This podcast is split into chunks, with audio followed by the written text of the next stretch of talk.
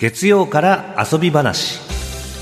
月曜から遊び話。今日のゲストは朝日新聞記者の小原敦さんです。よろしくお願いしよろしくお願ますいします。よろしくお願いします。はい。えっと前回は小原さんに宮崎駿監督の最新作「君たちはどう生きるか」をご紹介いただきました、うん。あの最近やっとねパンフレットがうん。販売され始めましたね、ようやく最近なんですね。そうですね。あまりあの予想通り文字情報はごく少なく、ええ。はい。あの場面写真とか、えっ、とイメージボードとかが、えー主な内容でして、なるほど、で私は、えっとまあ、ご紹介いただいてからはい。君たちはどう生きるか見てあ、きました。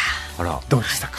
そうですね。私はやっぱりその監督が、えー、と伝えたいメッセージっていうものがこう、まあ、はっきり反戦っていうこうメッセージがあるんだなっていうところとかあと本当になんなんだろうなその体内巡りなんだろうな地獄巡りというかねはい。そのいろいろな世界をこう、主人公が見見て、はい。でそれでこう成長をするというか。うん。なんかそのこう言うとあれですけどなんだろうなやっぱりその監督自身がうん。これからその自分の未来についてとか、うん。そのやっぱり死についてすごくこう考えているんだろうなっていうところをその映画の端々から感じて。あうん。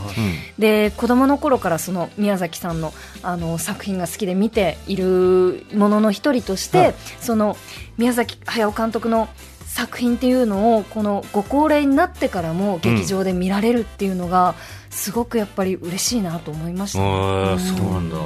僕はまだちょっと見れてないんですよ。あ、で見に行った人にはい。あのまあネタバレじゃないですけれども、ええどうだったって聞くじゃないですか、うんうんうん。そしたらもうみんな意見が違すぎて、うん。もうその何ですかどんな作品にもあると思いますけど賛否のもう全然みんな言ってることが違くて、うんうんうん。逆にどんな作品なのっていうふうになっちゃってるんですよ。そうですよね。こんなにみんな見る人によって受け止め方が違う。それがしかも結構半々みたいに僕は感じるんですね、ええだからどんな作品なのかなっていうのがずっと気になってたんです。わかりにくいっていう人もそうあの多いんですよね。それもいましたね、ええははい。い、いました。ただあのあこう見ればすごくわかりやすいんだっていう解釈が私ありまして。ですね、えーそれ聞きたいな僕。聞きたいです。あの簡単に言うとこれそれ、ね、ネタバレは？えっ、と1個目と2個目の話があって、はい。えっと1個目はネタバレなしで大丈夫なんですけど、はい。はいえ。ーあのーまああそこってあの世ですよね。主人公が、うんあの塔の下に行く、はい。えっ、とまあ宮崎さんはあのあの世でうん。若いお袋と会いたいっていう夢を持っていてですね。でそれを叶えたんだっていう作品なんですよね。ねあのうん崖の上のポニョを制作中に、はい。えー鈴木プロデューサーん。になんか俺はあと何年かで死ぬからその時あの世でおふくろと再会する。その時最初に言うべきセリフってなんだろう？みたいなことを考え込みすぎてスランプに陥ったっていうことがあって。でその崖の上のポニョが公開後のインタビューでは、ええ。ー、とあの世でおふくろと再会するなら年寄りの時よりも若いおふくろに会ってみたいみたいなことを言ってるので、えーあの今回の映画を見た時あそれかというふうにこう思ったんです。でそれを頭の片隅に置きながら見ると、はいはい。その分かりづらいっていう感覚は意外となかったりとかそうですね、だから、あのえーとまあ、レンゲさんあの、え映画見て分かりの通り、あの3人の女の人に会うんですよ、はいはいあの氷見っていう女の子と、うんうん。あと、まあ、夏子っていう、まあう新しく義理のお母さんになった人と、えあとは桐子っていう、なんかあの、えー威勢のいい女の子、うんあれ、3人ともね、お母さんああえ？同じ人ってことですか？えーとまあ、だから要するにお母さんのいろいろな像がこう3つに分裂してるんです。だから、はいはい。はいあの少女うん。とそれから女と母っていううん。その3つの像に分裂していって、うんうんうんそう。だからあのそういう可愛い少女のお母さんにも会いたいし、うんうんちょっとななんかるほど。こう色気を放つあの大人の女のお母さんにも会いたいし、うん。こうキリッとしてテキパキとしてるお母さんとしてのお母さんに会いたいという、まあそれを満たしていく映画であって、うん。要するにどれもが多分まあ宮崎さんがこういう状況を見たかったっていう夢なんだと思うね、だからそれがつながってるんだと思えばですね、うん。まあ、別にこうなんでここからこう行くのみたいなことあんまりロジックで考えてもうん。しょうがなくてあ宮崎さんこういうのは見たかったんだっていうお思えばあのずっと分かりやすいだから目の前で起きてる現象をこう意味を追っていってらダメってことですね。そうですね、はい。まあだからこういうのが見たかったんで次はこういうのが見たいんだなというふうにあの思えばいいんですそれでそのキリコにはしっかりやんな。って言って送り出してもらうしあの氷見にはあの真人を産むなんて素敵じゃないかって言ってあの抱きしめてもらうっていう。まあ、そそれでまあ気が済んだんじゃないかなと思って、まあ、ラストはなんかすごく駆け足であっさりっていう、まあ、そんなふうに、えー見ればいいんじゃないかという。なるほど。でもそれ聞いといてよかったですね。そうですね。僕はねまだ見てないので、確かにその夢みたいな話ではあるんですけど、そのすごく監督自身が子供時代を懐かしんでるというか慈しんでるその手つきみたいなものを映画の中からすごくたくさん感じたので、まあ、そういうその読みをこう頼りに見ていくとちょっともう一回なんか見ても面白いかなとそうで思いましたね。すね。だから、まあ、あの世界の中にいる男性キャラクターって大体宮崎駿さん自身の分身みたいなもので、うん。そのまあ、ネタバレにならないようにぼやかして言いますけどそのあの迷宮の主みたいなのが出てきて、えー。でまあ、そして真人少年にこの世界を継げとか言言い出すわけです、はいはいはい、継がないとかこう、うんうんうん。継げ継がないみたいなことをするわけですけど、はいはいはい。であれもまあなんていうかあんまり作品の中のロジックで考えるとよくわからないんですけど、うん。両方宮崎駿さんだと思えば、うん。まあそのなんていうかこうミリタリーオタクとしての宮崎駿はなんていうかこの戦前の、ね、こう古い世界うんにうん。どっぷり使っていたいけど、少年宮崎駿はもうそういう古い世界は捨てて、うん。あのあ戦後民主主義者の宮崎駿はこの新しい世界を踏み出したいっていう。うん。そのでまあ、また別の見方をすればそのこう老大家となった宮崎駿は自分の志とか技をこう、ね、続く人に継いでほしいんだけど、まあなんていうか少年宮崎駿はあの青年宮崎駿か、まあ、まっさらなところから自分の世界を切り開きたいといううんうんうん。思っていると。でさらにこういううがった見方をするとですね鈴木プロデューサーによればこう孫のために作ってるんだみたいなことをあの言ってたそうですからあの宮崎駿監督のお孫さん多分確か中学ぐらいの男の子がいるはずなので、まあなんていうかねその子になんていうかこう描くとか作るとかなんかそういう道を、えーあ同じように歩んでほしいという思いと、ただ宮崎駿の孫としての人生を食っちゃならんぞみたいな。うん。でそれが継げ継がないみたいな、葛藤なんだ、えそこが。ーそういうなるんじゃないかとか、まあ、そういうふうに見ても面白いかなというふうになるほど。思います。じゃあはあ非常にその私小説的な側面があるそうですね。映画としてはい。読むと面白い、なるほどね。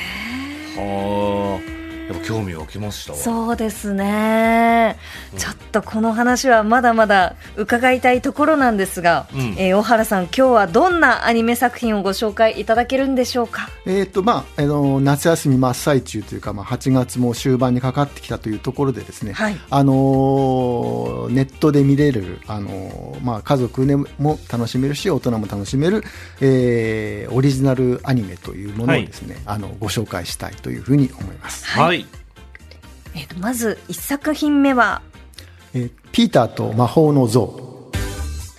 うん。ほうえー、とこれはあのネットフリックスで今年の3月から、えー、と配信されました、えー、とネットフリックスオリジナルアニメ。であの、まあ、長編ですね、うん。えー、と原作はそのアメリカの児童文学があ原作なんだそうですけれども、うん。あのなんていうかこう素直に面白い。あんまり面倒くさいことはしない、えー。あのまあ、いかいかにも確かに児童文学うん。あの孤児の少年が主人公でですね、まあ、あの妹もあの同じ戦争であの死んでしまったとあの思ってるんですけど、ん。こうなんか今日ちょっと変わった感じのう女占い師のところに行ったら妹は生きている。うん。え？とか言ってどうやったら会えますか？象を追いなさいとかわけのわからないことに象象っての鼻の中に。そうですね、えうん。えななきまあなんか騙されたのかなとか思ってると別のそのなんかマジシャンのステージで、うん。いきなりあの象が出現するという事件が起こっててもしかして本当なのかなとか思ってええ。あのその象に会いに行こうとするとその象はなんか王様がもうあの手に入れちゃってっていうか、うん。王様のものになっていて、まあ、ぜ象が欲しければそのじゃあ私の言うあの無理難題を叶えてみせろみたいなうん。ことを言われてですね、意見あかり上なんていうあのもしかしたら妹に会えるかもしれないということであのそのその難題は何ですかっていうとなんか、えー国一番の剣士に勝てとかですね。わかりやすく無茶ですね。そうそうそう、えー空を飛べとかですね。ええ若干そのなんかなんかネジの外れた感じの王様で あのとうん。とてつもない無茶を言うんですよね、うんええで「えーとか言いながらなんと、まあ、なんとかしようっていう。そのえその、まあ、難題のクリアの仕方おなるほどみたいな感じで面白くて。だから序盤はこうちょちょっと持たす感じもするかなと思うけどその難題をどうやって解決するんだやった解決したとじゃあ次はあたりからどんどん話がえあの転がっていって、あのーまあなんていうか、えーラストはすごくじんわり感動。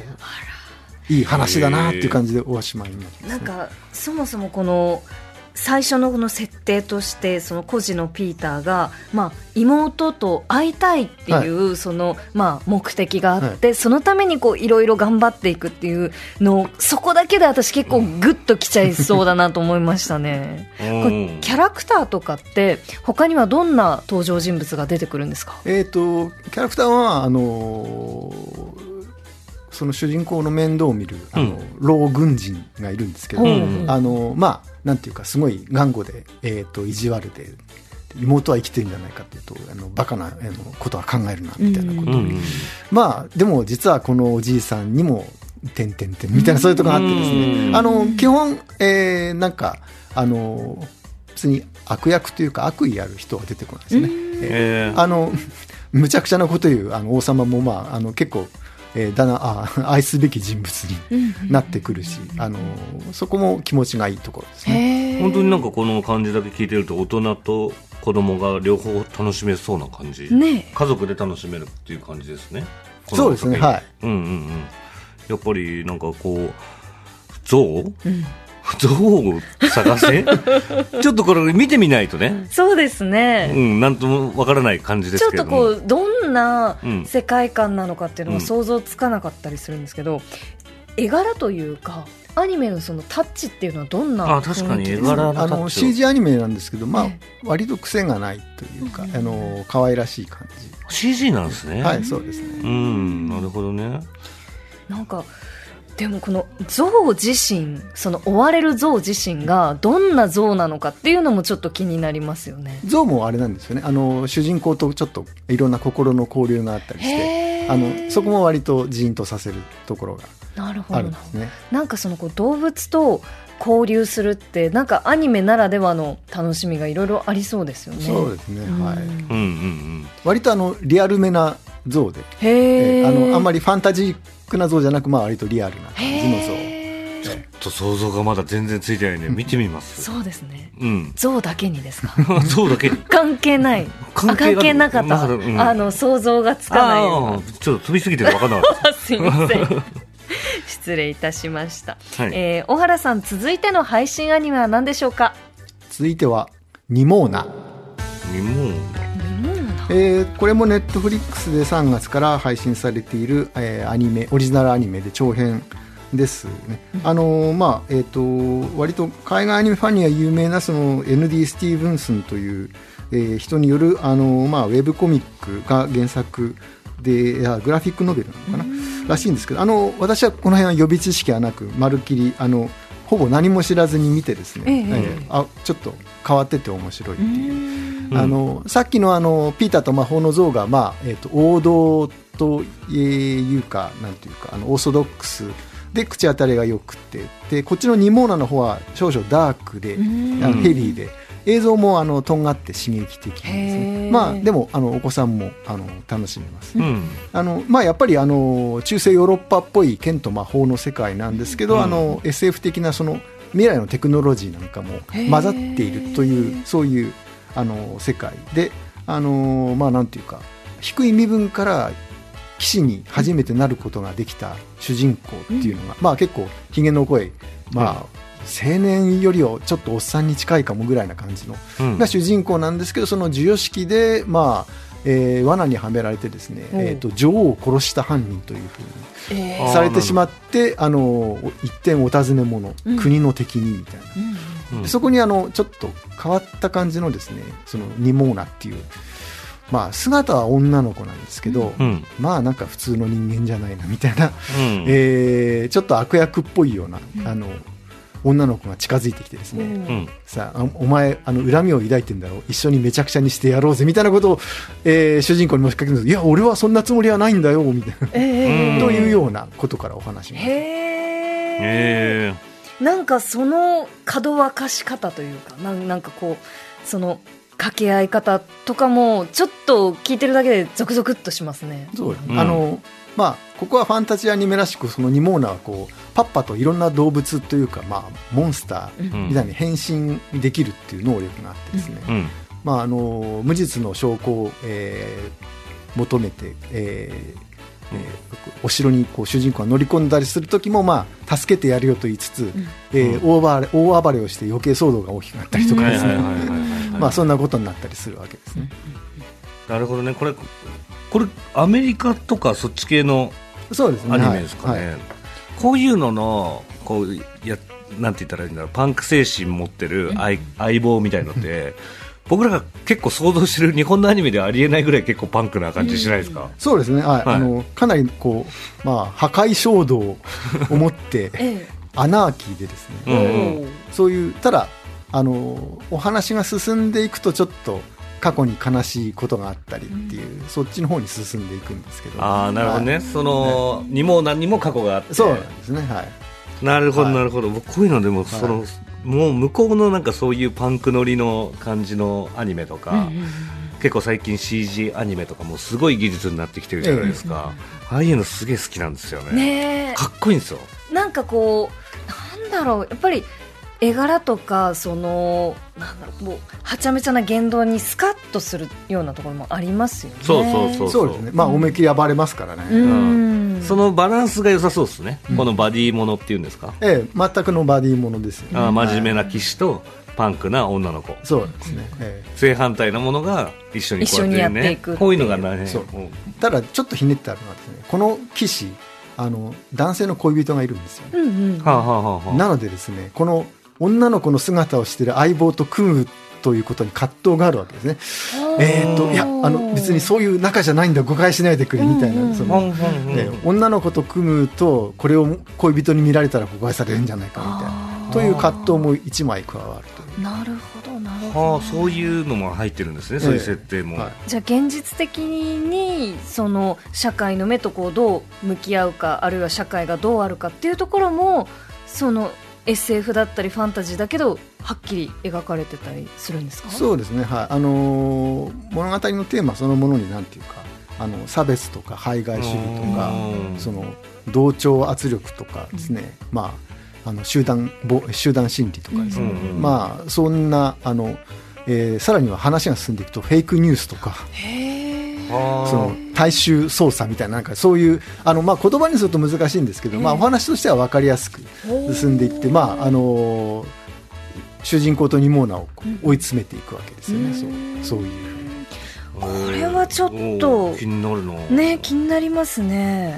なんかその SF の世界にその現代の問題がこうどうやって落とし込まれてるのかっていうのはちょっと気になりますね。ねまあだからそのね剣と魔法うんにちょっと、あの最新の科学 SF ガゼットも入れつつもテーマはそういうアクチュアルというふうになきててあのラストは、えーこれまたすごくこうエモいラストが待っています、ね、おおこれ何分ぐらいの作品ですか？えっ、と 1, 2時1時間半と2時間の間ぐらいだったですね、うん。あのさっきの魔法の像も同じくらいでしたかね、うん、長編アニメ。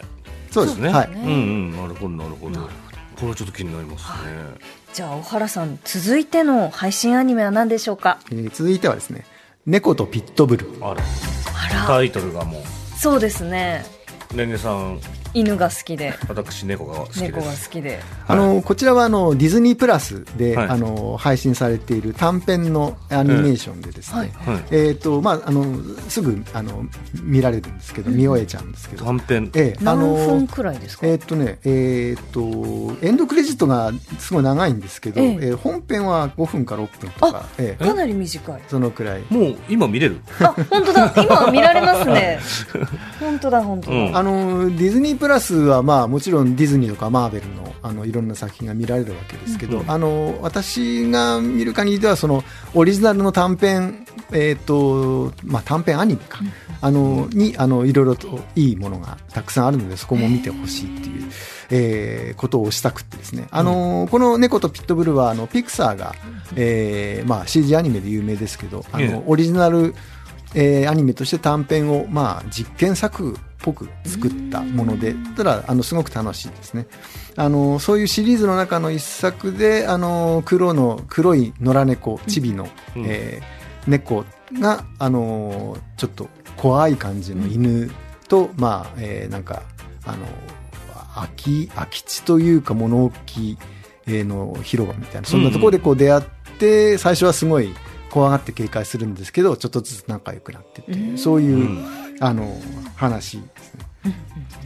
えー、どんな可愛いっぽいよね。そうですね。でこのピクサーの短編って短い間でなんかもう急に人の感情をぐっと掴んで揺さぶってくるイメージがあって、え。ー、例えば長編を見に行くときに、うんはい、一緒にやってますよね。一緒に同時上映でやってる、うん、そのまず本編に入る前にめちゃくちゃ泣かせてきたりするじゃないですか、えー、だからこの猫とピットブルもなんかすごくグッときちゃうんじゃないかなって気がしますね。そうですね。あのどっちかちょっと見た目の可愛さよりも、うん、その仕草とかね。あのこう猫がパッと目を見開くとか、はいはい、耳をピッと立てるとかあの毛を逆らってぴょんとこう 飛び上がるとかですね、えー、そんな感じのあのすごいデフォルメしたそういう仕草動きで可愛さを表現した。犬の方はねのもそっとしてちょっとまあ怖い感じなんですけど、えー、だんだんこう実は優しいみたいなことが伝わって、えー、ピットブルーもめっちゃ筋肉質な犬ですもんね。ね刀剣としてこうそうそう。あの育てられたりもしました。いやでもこれはもう想像がつくというか、うん、やっぱりそのピクサーってそのその表情を、うん。とかこの動きの捉え方っていうのめちゃくちゃうまいじゃないですか、そ、ね、れのやっぱ猫の感じ見たいっすね。見たいですね。どういうデフォルメしてんのか、うんそれは見たいなこれは猫好きにも犬好きにもたまらない作品になりそうですねだってそっかエンドクレジット合わせて9分うんそうですね、はい。エンドクレジット合わせて9分ですからね。もう本当すぐ見れるいや、本当です。あの、本編5分か6分。じゃあ、ま、今見始めても、まだ、その放送中に間に合うぐらい。ぐらいの、ですね。その短さでどういうふうに心動かされるのかも、やっぱりちょっと気になります、ね、はい、うん、えー、続いてのアニメは何でしょうか？えー、続いては「夢追いうさぎ」夢追いうさぎえーと、これもあのディズニープラスで配信されているあの同じピクサーのシリーズの短編で、はい、えーとまあ、これも動物なんですけど、うん、えーとまあ、大変スピーディーにポンポンと話が進んでいくコメディですね。うん、あのうさぎが土の中に理想のお家を作ろうとして穴を掘ったら次から次へと先住者の住まいが現れてわかわいいでどのお家もすごく居心地が良さそうなんですよね、あのネズミのお家とかモグラのお家とかカエルのお家とかいろいろ出てくるんですけど、はい、こうそれぞれ居心地が良くてもすでにこうすっかりあの生活馴染んでてうさぎはこう焦ってどんどん穴を深く掘ると大変なことにみたいなそういう、まあ、あのテンポよく可愛くという。そういうアニメですね。なんかこう絵本を読んでるみたいな感じで見られそうですね。もうパッパとめくっていくような感じ。えーいやそのいろんなあの動物たちが、うん、まあもちろん生態が違うから住み方が違うお部屋が違うみたいな感じですよね。そうですねはい。僕ね物件見るの好きなんですよ。あ物件。人間のお家を、いろんな物件見るのが好きなので、はい、こういうのもめちゃくちゃ気になるんですよ。確かにリノベーションとか、えー、どういうふうに住んでるのかとか、はいはいはい、人それぞれ違うじゃないですか。違いますね。でもね動物っていうのはやっぱりちょっと考えたこともなくて確かに。例えばモグラとかもいるんでしょうね、えー、はい、はい、います。どういうふうに生活してるのかなとか、すげえ気になる。これは本当楽しそう。本当ですね。ねお子さんと見ててもカエルのお家とかってちょっと想像がつかないですもんね。カエルは寝てんじゃないの？どうなんだろうね。いやもうあっという間にお時間ということで、うん、小原さん今日もすごく楽しかったです、うん、ありがとうございました。ありがとうございました。以上月曜から遊び話でした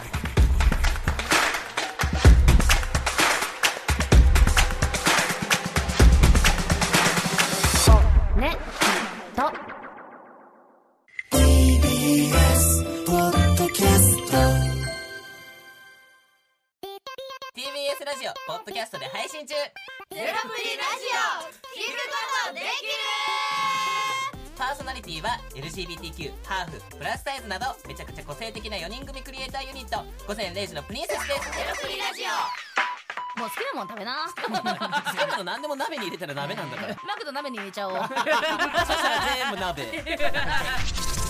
おならが出ちゃったことを何て言いますか？プリグランスバズーカ。ちなみにおしゃれではないよ。ゼロプリラジオ笑ってるやん。こんな感じになります笑い方海賊になります。おうち最後にこの CM 聞いてるみんなに一言。お前え？なんで言った？とにかく聞いてください。ゼロプリで検索。ゼロプリラジオ毎週土曜午前0時に配信。それではポッドキャストで会いましょう。せーの。ほなまた。ゼロプリレディオ